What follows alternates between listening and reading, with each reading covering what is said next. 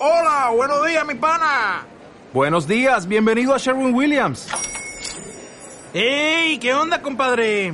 ¿Qué onda? Ya tengo lista la pintura que ordenaste en el ProPlus app. Con más de 6.000 representantes en nuestras tiendas listos para atenderte en tu idioma y beneficios para contratistas que encontrarás en aliadopro.com. En Sherwin Williams somos el aliado del PRO.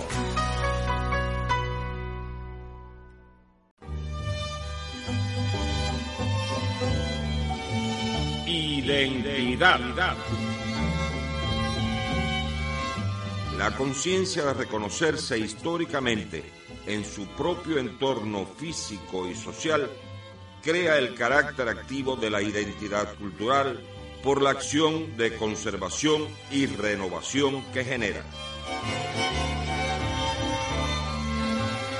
Yo me atrevería a decir que si usted quiere conocer un prototipo de cubano, cuál es el comportamiento de los cubanos en general, basta con conocer a esta figura que les voy a presentar hoy.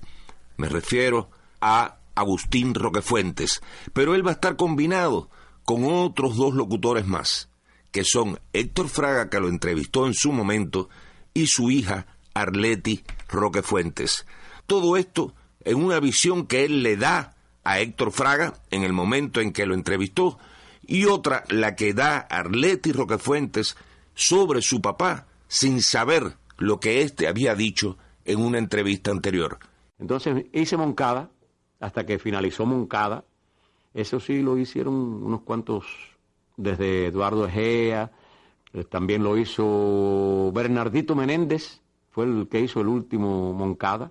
De los programas que yo hice tanto por allá y por acá y por todas partes, hay una anécdota de un escritor que yo estaba narrando allá en Radio Monví una novela. No la estaba narrando yo, la, era otro narrador y aquel día no fue, no sé por qué, y me agarran de pronto. Y me dicen, ven para que narre. como era directo al aire, pues agarré el libreto aquel. Entonces iba leyendo de acuerdo cómo iba saliendo al aire. Y cuando llega al final, me acuerdo que, digo yo, después que doy el reparto, y escuche mañana el siguiente capítulo de Odio en la Sangre. Y era el último el capítulo. Miles de propuestas que le hicieron para que hiciera otras cosas, incluso al triunfo de la revolución para que se fuera de Cuba, cheque en blanco, el pepillito bonito que trabajaba en el capitalismo, tú sabes, y nunca lo aceptó. Hacía sus cosas en televisión, pero siempre en la radio. Te consagraste como maestro culinario y como cortador eh, de caña. Bueno, si yo te voy a decir, yo fui a muchas zafras, pero yo nunca corté una caña. Entonces en la caña, cuando triunfa la revolución, fue necesario, bueno, pues mm, una noche nos levantaron a toda la gente en el campamento porque no había cocinero. Entonces, para el campamento. Y yo levanto la mano digo, bueno, caballero, yo puedo ayudar. Yo no pensaba, pero resulta que después no fui el, un ayudante, fui el que dirigía todo aquel andamiaje. Mi papá, te puedo decir que era tremendo cocinero, muy buen cocinero que lo aprendió en capitalismo, trabajando en restaurantes para los chinos. Y viven, no los envenené, no los envenené.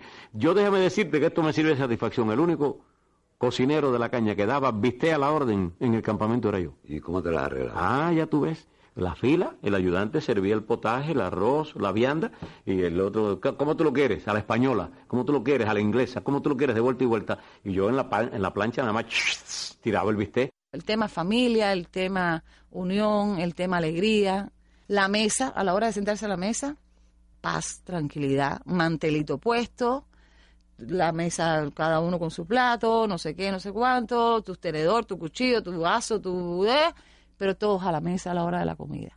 Mm, mi tiempo libre, yo lo tengo repartido en muchas partes. Ah, dime. Dedicárselo a mi familia, a mi mujer, a mi hija. Yo soy muy casero. Y mi papá muy limpio, muy ordenado en muchas cosas. Otra, su gaveta, era un reguero total, pero en la casa era de los que quitaba el sobrecama para acostarse o tirarse un rato a la cama. O sea, era muy, muy especial. Eh, un hombre, sé que era muy amigo de sus amigos. Sé también que decía las cosas en el lugar y momento indicado. Escucharon a Agustín Roquefuentes cuando fue entrevistado por Héctor Fraga y la voz también de nuestra entrevistada Arleti Roquefuentes.